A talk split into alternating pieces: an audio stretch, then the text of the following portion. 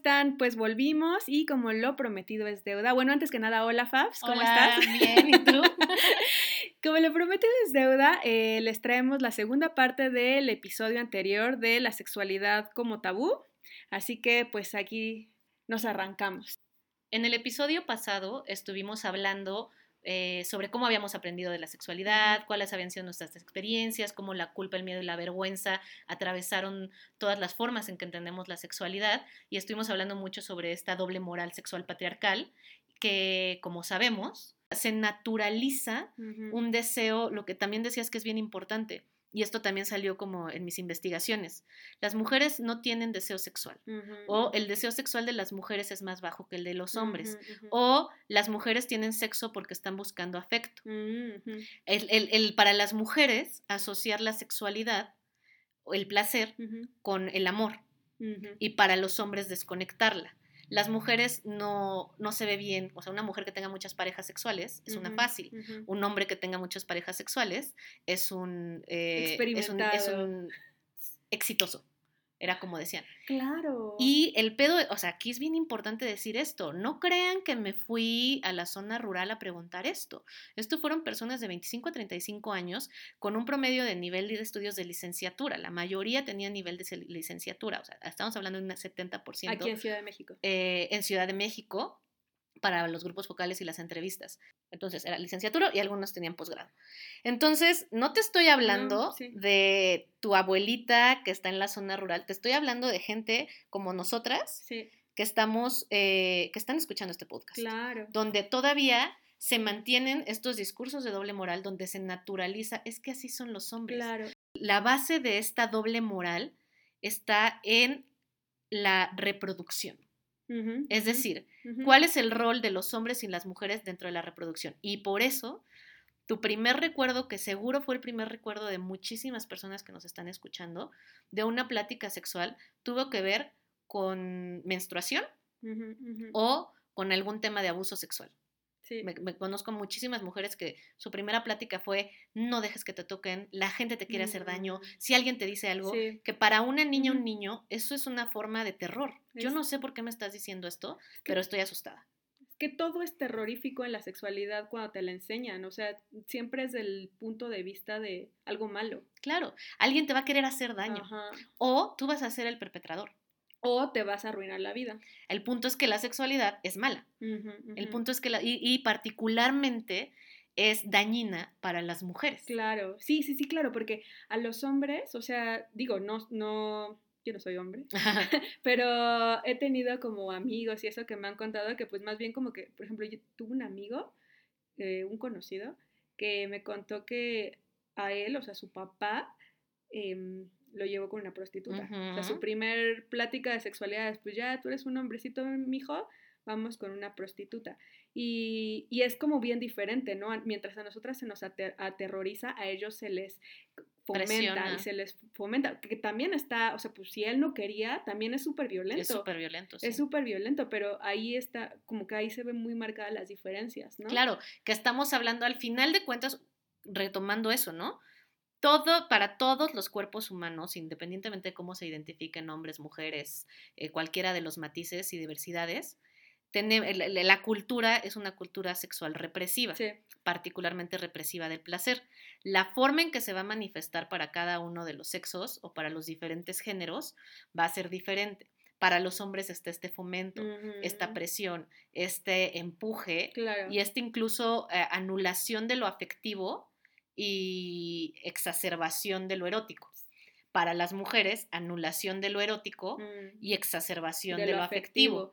Y al final al- nos terminan dejando con opciones que no son, no son para nuestro bienestar, Claro. que son seguir un guion que justamente tiene este objetivo, ¿no? Como doble moral, lo que tiene es mantener contenida la, la sexualidad de las mujeres y mantener activa la sexualidad de los hombres. Y esto tiene fundamento justamente en los riesgos reproductivos que hay. Claro. Y, y tenemos que entender que todo este proceso tiene un fundamento en los sistemas económicos. Claro, sí, claro. Entonces, claro. el riesgo es más alto para la mujer Ese es el discurso, ¿eh? Aguas, no, no, estoy diciendo que así sea. Sí, ahorita se está, estás explicando cómo es el discurso del sistema y por qué nos están enseñando la sexualidad como nos las están enseñando, ¿no? Exacto, al final, aunque nosotras le llamemos amor, le llamemos deseo, le llamemos un chorro de cosas, si no lo revisamos, vamos a terminar aterrizando a eso que nos arrastra la cultura, que es a un discurso naturalista, esencialista, que centra toda nuestra sexualidad en nuestra capacidad reproductiva.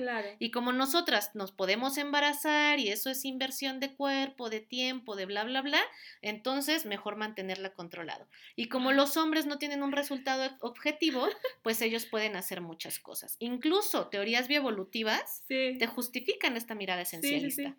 Ahora sí, ¿qué fregados está realmente pasando? O sea, todo esto es porque se reduce la sexualidad a lo reproductivo. Y una cosa es el sexo, la acogida, eh, y ni siquiera porque podemos coger de un chingo de formas que no exista pene y vagina. Una cosa es pene y vagina. Ajá, ¿qué es lo que nos, nos, educan como sexo, no? Eso es lo único que es sexual, ¿no? Incluso esta frase de la vida sexual activa Ajá, exacto. Empieza cuando te penetran. Exactamente. ¿Y qué no me dijeron que yo era sexual toda mi vida? ¿Por qué voy a empezar cuando me penetran? Desde un tierno bebecito, una bebecita. Entonces, exacto. No, pero sí. Sí, claro, somos sexuales desde siempre, desde que empezamos a existir. Es que, o sea, ser sexual es ser humano. Punto. O sea, es eso.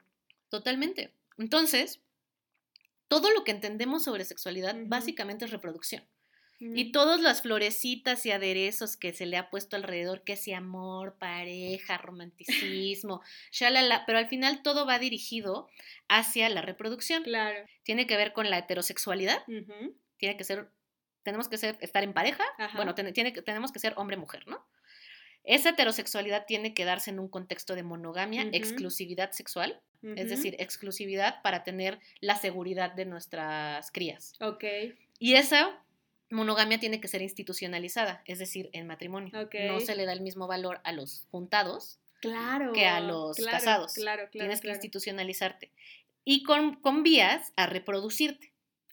Al final, el objetivo es la reproducción para mantener un sistema moviéndose. La familia, que sigue siendo el núcleo de la economía. Exacto. O sea, si ya lo vemos desde un punto de vista más frío objetivo, es una célula del sistema económico. Totalmente. Y, es bien importante. Teorías de la conspiración, no, no, tan teorías. No, son, no, tan conspiración, pero es justo eso.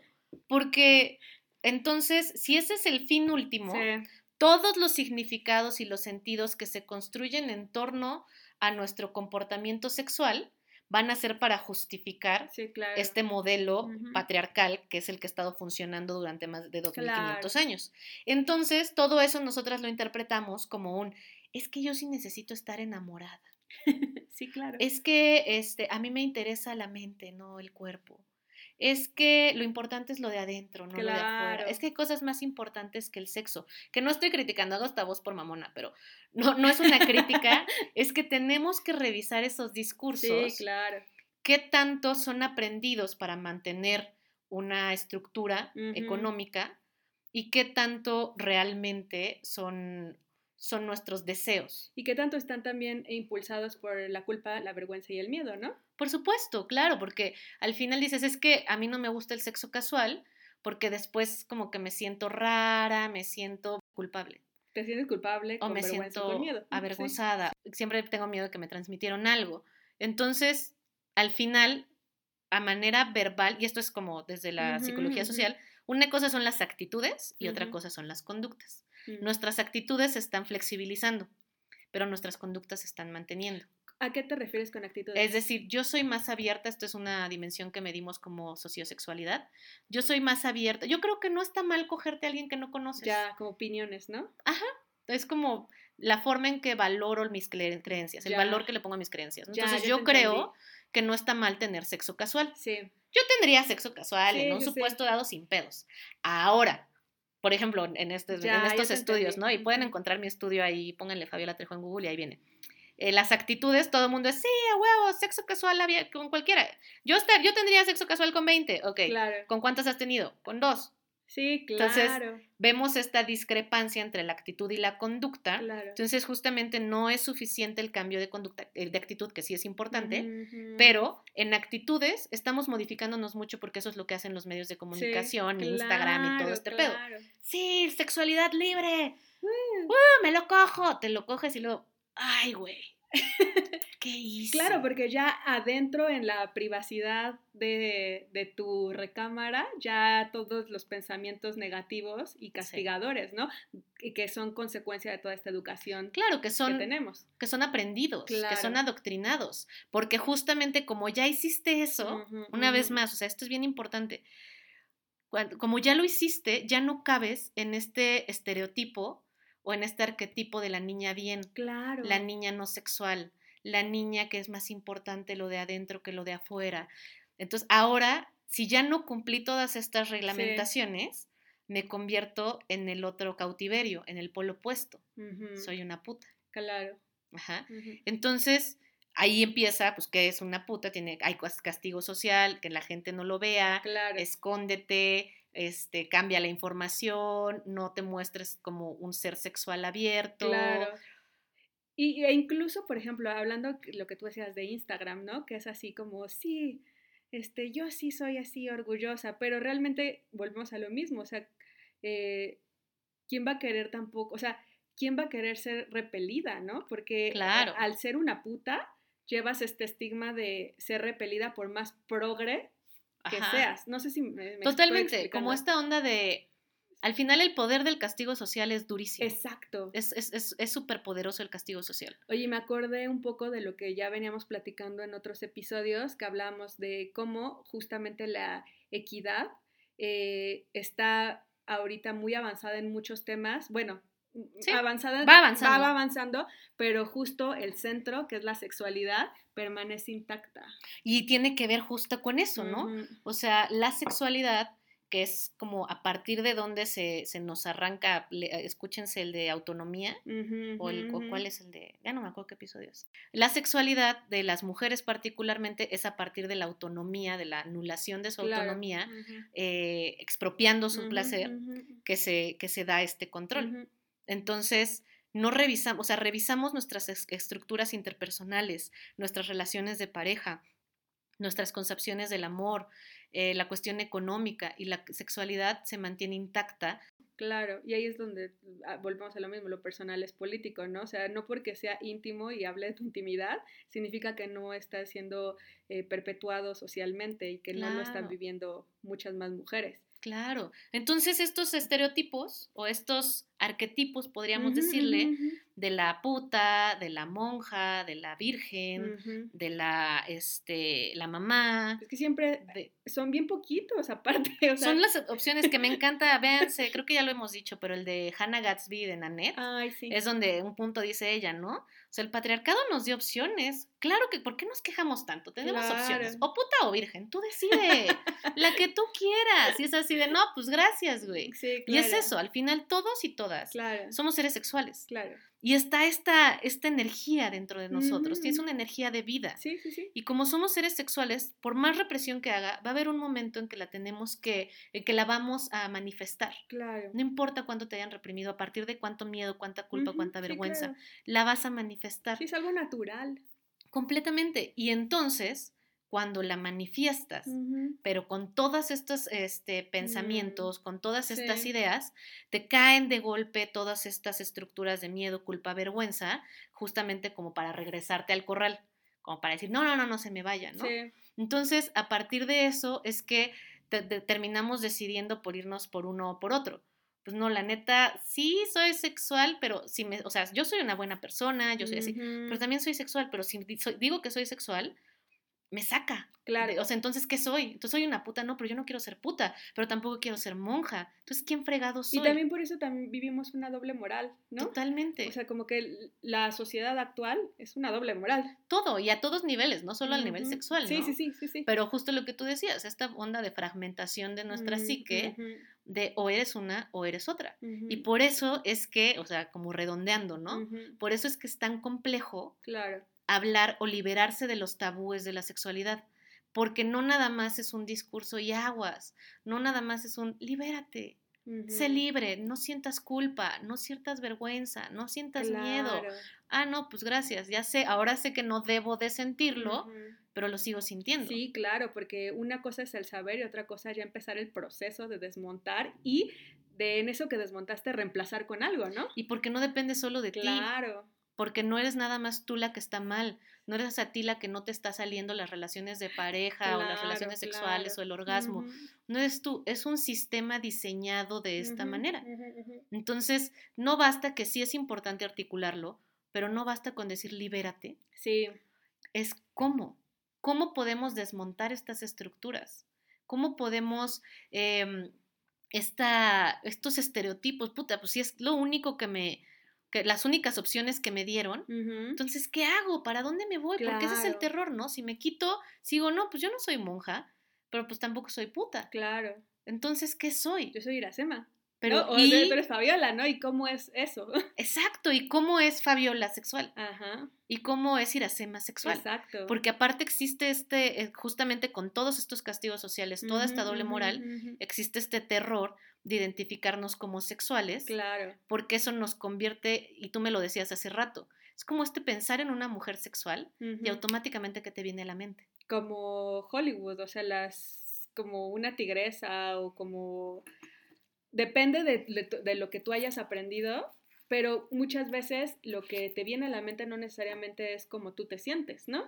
No, o sea, piensas en una mujer sexual, dices tigresa, piensas en un cuerpo. Ajá, claro. Eh, particularmente con los estándares de belleza. Sí, sí, sí, sí. Un cuerpo joven. Súper extrovertida, confiada de sí misma, con la iniciativa, seductora, este ya sabes, como, hola, ¿cómo estás? Ajá. Y pues tú, o sea, por ejemplo, yo me veo a mí misma y digo, ay, pues es que yo ni tengo ese cuerpo, ni soy como esa, esa persona que emana y exuda confianza seductora. Y se le acerca a la gente. No, o sea, yo soy una persona como tímida, insegura, o, sea, o sea, sí. Y entonces como que eso no encaja. Y entonces es como lo que decíamos, o sea, bueno, entonces, ¿qué es para mí? Exacto. O sea, justo ese, eh, o sea, lo que pensamos, esta imagen que te llega, no sé, pensé en una Megan Fox, ¿no? Ándale. Me pensé en sí, qué bueno que lo este, pusiste en Jessica Rabbit. Ándale, eh, sí, sí, sí, Ajá, perfecto, como Tiene que ver con cuerpo, tiene que ver con seducción, tiene que ver con, con, seguridad, con iniciativa, misterio. Estamos, son, son objetos sexuales. Cuando pensamos en una mujer sexual, automáticamente se transforma, lo, se lleva en el discurso social a un objeto sexual. Sí. Que a mí como ha, sido uno de mis mayores statements de vida, ¿no? Yo soy una mujer sexual. Sí, claro. Y eso que tú piensas que es una mujer sexual, que es me la puedo coger a la hora que quiera, me la puedo coger como yo quiera, seguro se está cogiendo a todo mundo. Que solo piensa, chido, ¿eh? claro, pero... O sea, pero es como, como, como si tu vida, o sea, no sé, al menos como en Hollywood lo que, o lo que aprendemos es como una mujer sexual siempre está como dispuesta y quiere y 365 días solamente es, como, pues sí, es el objeto. Exacto. Está a la disposición siempre. Eso es lo que se reduce, a eso se le llama esencializar, eh, se reduce la, mujer sexual en un, objeto sexual. Y no es lo mismo un objeto sexual a la sexualidad. Claro, no. La sexualidad es muchísimo más amplia. Y por eso es que también nos resistimos mucho a esta parte de identificarnos y abrirnos como seres sexuales, como mujeres mm. sexuales, porque entonces eso implicaría que yo tendría que adoptar todas las características de este arquetipo. De Jessica Rabbit. Que es un objeto sexual. Claro. Y yo no quiero, porque ya suficiente acoso, ya suficiente abuso, ya suficiente, eh, eh, ya ha sido suficiente eh, la violencia sexual y de género que he recibido. Y eso, yo, yo sí, sí tengo deseos, sí tengo ganas, sí, sí, sí. pero así como me dicen que puedo ser sexual, no quiero. No, y porque también es un modelo estático. Total. O sea, eres Jessica Rabbit o no eres Jessica Rabbit. Tal vez un día, dos, o sea, como que hay momentos en que tal vez sí te sientes Jessica Rabbit, pero también hay otros momentos que solamente quieres estar con tu pijamita de franela. Claro. O, que no necesariamente tienes que ser... Em, que estar cogiendo con un chingo de gente, no necesariamente tienes que estar teniendo un chingo de orgasmos, ni saber, ni haberte liberado de todas las culpas y todas las vergüenzas para ser un ser sexual. Porque ser sexual ya eres, desde ya eres desde el momento de nacimiento. Y eso es lo complejo de entender, Sí. pero entonces, porque también algo que pasa mucho es que para permitirme sacar esta persona sexual que soy yo, creo que tengo que cambiar mi cuerpo. Sí, Ten- creo que tengo que bajar de peso y ser súper sexy, seductora. mi actitud, Mi mi, actitud, confianza, lo que sea. Creo que para poder mostrar mis deseos y para poder aceptar mis deseos, me tengo que alcoholizar. Ah, claro, es la Porque- única forma, ¿no? Y por eso muchas veces terminamos cogiendo pedas, digo, no todas, cualquier parecido con la realidad es mera coincidencia, este, pero nos ponemos pedas para justificar, "Ah, es que lo hice porque andaba peda, no lo hice porque yo realmente quisiera, porque si yo acepto que, que, que tenía ganas de coger, eso me saca de mi niña bien y me manda a la tigresa, Estoy aceptando que a la puta. Exactamente, que, Sí. que- y aquí es bien importante decir, muchas mujeres nos hemos resignificado desde la putería. Está bien que haya mujeres que no quieren denominarse como putas, hay otras mujeres que dicen yo lo resignifico y si para ti puta es una mujer que coge con quien quiera, sí, pues soy reputa, ¿no? Sí, Porque sí, yo cojo con quien Ajá, yo quiero. ajá, ajá. Eso, o Sí, pero no hay un trabajo detrás, ¿no? o sea, hacer un proceso de Exacto. resignificación o simplemente de posicionamiento, decir yo no uso esta palabra. Pero al final te deja, o sea, te saca aceptar Sí. tus deseos, aceptar que, eh, que- que quieres explorar y experimentar placer, Sí, te manda directamente a la puta. sí, Y entonces, por supuesto que muchas mujeres en algún punto de nuestras vidas decimos, no, espérame, porque claro. ya sabemos el castigo social que viene de reconocernos como esos seres Sí, sexuales. Y porque mu- por mucha resignificación, como tú decías, sigue habiendo un castigo social. Sí, Y es bien fuerte, o sea, por más resignificación que haya, eh, sigue siendo parte de un sistema, ¿no? Donde te duelen las miradas o lo que sea. o las críticas o cosas Ajá. así, y que al final, pues ya ahí toca desarrollar herramientas Exacto. para poder ser tú en un sistema que te violenta constantemente. exacto. Pero ahí está la cuestión. Entonces, como si no soy la virgen, si no soy la puta, pero soy un ser sexual, entonces, ¿cómo es ser mujer sexual? ¿Cómo es ser una mujer, eh, una iracema sexual, una fabiola sexual? ¿Cómo me toca a mí diseñar mi propia sexualidad? Claro. Y entender, para eso tenemos por, que empezar por separarlo de nuestra por capacidad reproductiva Claro. por la idea, y es una vez más, no es que cojamos siempre queriendo reproducirnos, pero cuando pensamos que a huevo tiene que ser en una relación heterosexual, monógama, Sí, sí, sí. institucionalizada y este, que, que llegue a algo más, eh, estamos siguiendo este patrón que nos va a llevar a el sexo es para reproducción. Quitar eso y decir, bueno, ¿y qué otras cosas me da la sexualidad? Claro, cómo yo quiero, tú- ¿cómo dices? Diseñar, cómo yo quiero vivir eh, en esta vida mi sexualidad, ¿no? Y eso tiene que ver con el separarlo de únicamente reducirlo a nuestros genitales de pene vagina Sí, claro. y empezar a entender que nuestra sexualidad tiene que ver con cómo pensamos, cómo hablamos, cómo manifestamos nuestro género, cómo nos vestimos, cómo nos movemos, cómo, eh, cómo, cómo formamos afectos, Claro, cómo nos vinculamos con otras personas, cómo cuidamos nuestro cuerpo. claro, Entonces, tiene cómo, cómo le hablo a mi cuerpo. claro, claro. Todo eso tiene que ver con cómo to- todas estas, estos, eh, estas dimensiones nos sirven para ir construyendo nuestra propia sexualidad. Sí, Es decir, sobre todo, ¿qué significa para ti la sexualidad? claro. No qué te dijeron. Y no solo qué significa, pues la sexualidad según la OMS es bla, bla, bla, bla, bla, sí, bla, no, no, no. sino ¿qué, qué rol tiene la sexualidad en tu vida? ¿Qué tan importante es? ¿Qué tan, qué le da a tu vida? ¿Qué le quita a tu vida? Ajá. Y lo voy a poner como un ejemplo personal. Para mí la sexualidad es una energía que me es una fuerza que me mantiene viva, Claro, que me mantiene deseosa de explorar no solo cuerpos, claro, de conocer a las personas, de conocerme a mí. claro. Es una fuerza que me mantiene interesada en seguir eh, buscando respuestas. Eh, tiene que ver con cómo me relaciono con mi cuerpo. Eh, entonces, si yo todas estas inseguridades y problemas que tengo con mi cuerpo, si no analizo de dónde vienen, esto se va a meter en la forma en que vivo mi sexualidad, porque mi cuerpo es importante para ejercer mi sexualidad. Es que estaba pensando lo que dices y como que es, o sea, la sexualidad eh, más bien vista como desde, bueno, así yo lo estoy como viendo, como desde un punto de vista más como tu esencia, Exacto. más, más allá de eh, lo que lo- los discursos tradicionales que nos manejan, ¿no? De género, eh, pene, vagina, bla, bla, bla, es como más bien si la sexual, si tú eres un ser sexual desde el momento que naces, tu sexualidad viene siendo algo como de tu esencia, ¿no? Entonces, por ejemplo, para mí, mi sexualidad es, es una esencia creativa. Mi sexualidad eh, tiene que ir regida por eh, mi bienestar, mi bienestar personal. Eh, y, creo que también ya como resignificar esto lo hace súper bonito, ¿no? Es cero que ver con todos estos discursos de terror. Y lo hace bonito porque te abre un abanico de posibilidades. Ya no solo tienes estos dos polos, sino te abre un abanico de qué me hace bien a mí entonces, ¿no? Y esto que lo dices tú, que es bien importante, regida. ¿Qué rige mi sexualidad? Exacto. ¿Qué es, ¿Cuáles son mis reglas? No las reglas que, que me dijeron cómo tenía que vivir mi sexualidad, sino qué es importante para mí para hacerme sentir bien.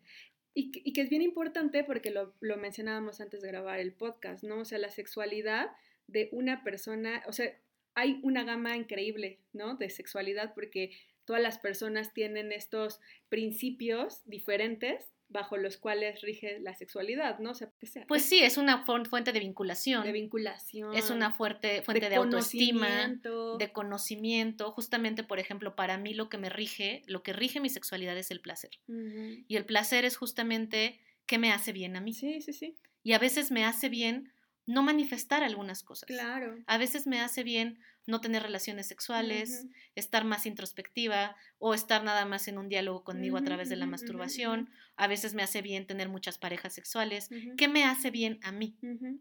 Y justamente con esto que decías, pensaba en lo que dice Carol Quinn, una sexóloga, que hay nueve billones de sexualidades. Es decir, ¿cuánta gente hay en el mundo? Esas son todas las sexualidades que hay. Porque hay tantas sexualidades como personas hay en el mundo. Sí, sí. Porque tú al final lo, lo, que nos gustaría sería que cada quien pudiera diseñar su sexualidad, que cada quien se preguntara qué significa para mí, qué rol tiene en mi vida, es algo aparte que dejo escondido, que dejo cerrado, que dejo reprimido, o es algo eh, sustancial, es algo fundamental que atraviesa todas las partes de mi vida, es algo que me ayuda a vincularme, es algo que me ayuda a sentirme viva, es algo que me ayuda a reflexionar, es ¿qué te da a ti? Y no solamente qué te da, sino qué haces claro. para poder lograr eso. Porque entonces, si para ti la sexualidad es algo que te ayuda a conectar, no necesariamente tienes que tener un pene dentro de una vagina para conectar con alguien. Totalmente. Siempre que tú conectas con alguien, estás ejerciendo tu sexualidad. Para mí la sexualidad es una fuente de cariño. Entonces, mm. incluso el cariño que sientes por tus amigas es sexual. Claro. Pero nos vamos así, ¿cómo no? Pero yo no me quiero coger a mi amiga. Te estás regresando a lo reproductivo. Claro. Te estás regresando al pene vagina. Pero en realidad, cuando si la, para ti es una forma, por ejemplo, para mí es una forma muy bonita de conectar con otras claro, personas. Es conexión. De, de conocerlas. Entonces yo puedo conectar sin estar desnuda. Eso es una forma en que ejerzo mi sexualidad. Claro. Y eso, eh, aquí viene la onda y váyanse al capítulo, al episodio de orgasmo y váyanse al episodio de placer. Aquí es donde separamos al orgasmo, separamos todas estas dimensiones eh, que se reducen únicamente a la función anatómica, fisiológica, sexual y decimos, es parte de un todo. Claro. Es parte de cómo me vinculo con otros, conmigo misma, con mis planes de vida, con mis deseos, va más allá, es como mucho más sí lo integran, el orgasmo y como toda la parte física, pero es como más grande, ¿no? Exacto. Y eso nos abre la puerta de entonces que ustedes se pregunten, ¿qué es la, qué, em, ¿qué es la sexualidad para mí? Y cuál es la sexualidad que quiero diseñar para mí no, Eso está muy bonito. ¿Cómo la quieren resignificar cada quien? Exactamente. ¿Qué es? ¿Cuáles son esas normas de la doble moral que te impusieron, que te dijeron para los hombres, para las mujeres se vale esto, no se vale esto? ¿Y cuáles de esas sí me las creo yo? Porque también es, es, es funcionar bajo, bajo un modelo patriarcal, el decir, ah, pues tengo que ser sexual y tengo que tener muchas parejas y tengo que ser esta Jessica Rabbit, ¿no? Cuando en realidad es, ¿y tú cómo manifiestas tu sexualidad? Claro, ¿cómo para te sientes cómoda? Exacto, para mí sentirme cómoda con mi cuerpo implica no tener que seguir estándares de belleza a partir de los bellos, por ejemplo. Claro. Eso es eso es una forma de diseñar tu sexualidad. Sí, claro, claro. Diseñar cómo en qué cuerpo se va a manifestar esta sexualidad. En un cuerpo que está peleado consigo mismo, en un cuerpo que se vincula desde el amor y desde el autocuidado, porque entonces hasta cuando te cuidas a ti como descansas y duermes, eso es un ejercicio sexual. Claro. Eso es una práctica sexual. Pero ¿cómo? Pero si yo no tengo orgasmos cuando estoy dormida, una vez más. Siempre que les venga esta parte de, no, pero yo no me quiero coger a mi amiga, no, pero yo no tengo orgasmos cuando me como un pastel de chocolate. A ver, eso es el aprendizaje que tenemos que a fuerza tiene que tener que ver con una función fisiológica. Y la sexualidad es biopsicosociocultural, es muchísimo más amplia. Entonces eso nos hace preguntarnos, ¿qué onda con mi cuerpo? ¿Qué onda con mis creencias? ¿Qué onda con mis relaciones interpersonales? ¿Y qué onda con la cultura en la que crecí? Ok, ya las identifiqué un poco qué me dijeron que debía de ser de todo esto que me dijeron que debía de ser, ¿qué quiero que sea yo? Claro, claro, y es también em, un proceso, o sea, también como que inacabable. es un proceso inacabable, de repente te das cuenta que vas desmontando cosas, pero es como el ciclo sin fin de desmontar. o sea, como, como es un proceso, eh, pero también es, es, bien importante eso, ¿no? Que, que empiecen a vivir este proceso eh, de acuerdo a, a, sus propias normas. Y, Autonomía. Ajá y a lo que y a sus principios y a lo que ustedes y a sus creencias, ¿no? Entonces, eh, siempre poniendo su bienestar en el centro. Sí, y cuestionando, porque nos ah, no, pues es que yo creo que es el amor, sí, sí, sí, pero vámonos un paso atrás, cuestiona de dónde viene tu creencia. Para poder formar tu propio set de creencias, necesitas eh, cuestionar las que te enseñaron, eh, tus valores, tus principios, cuáles fueron los que te enseñaron. Y de esos, cuáles le hacen sentido a tu vida. ¿Cuáles te quedas? ¿Cuáles cambias? Exacto. O sea, sí, claro. Y que va a tener que ver con una revisión de tu historia sexual. Es decir, a ti te dijeron que no, que tenía solamente que ver con amor, pero te regresas a tu historia y dices, pues es que sí he tenido encuentros sexuales chidos o sí he ejercido mi sexualidad sin necesariamente tener un encuentro afectivo con alguien y me ha gustado. Ah, entonces ahí hay un, o no me he sentido culpable, no me he sentido avergonzada, no me he sentido con miedo. Entonces ahí ya es donde haces la separación entre el dogma y entre quién eres tú, donde transitas del deber ser al ser, de ser un objeto sexual a ser una sujeta sexual, de ser un objeto de deseo a ser una sujeta de deseo, de ser un objeto de placer a ser una sujeta de placer. Muy bien.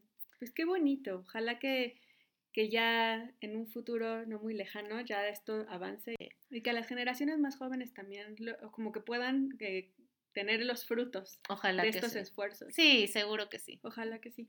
Pues ustedes platíquenos cómo van a diseñar su propia sexualidad, cuáles son las reflexiones que se abre con este podcast y pues nos vemos el próximo episodio. ¿Dónde te podemos encontrar en las redes Iracema? A mí me pueden encontrar como arroba iracémica y a ti Fabs. A mí como arroba DRA-Fabiola Trejo. Y la red del podcast es arroba revolución del placer en Instagram. Ah, y por cierto, ya también nos pueden escuchar en YouTube. Entonces ya, eh, ya están todos los episodios ahí, por si se les hace más fácil. También ahí nos pueden encontrar. Claro que sí. Nos, nos escuchamos pronto. Bye. Bye.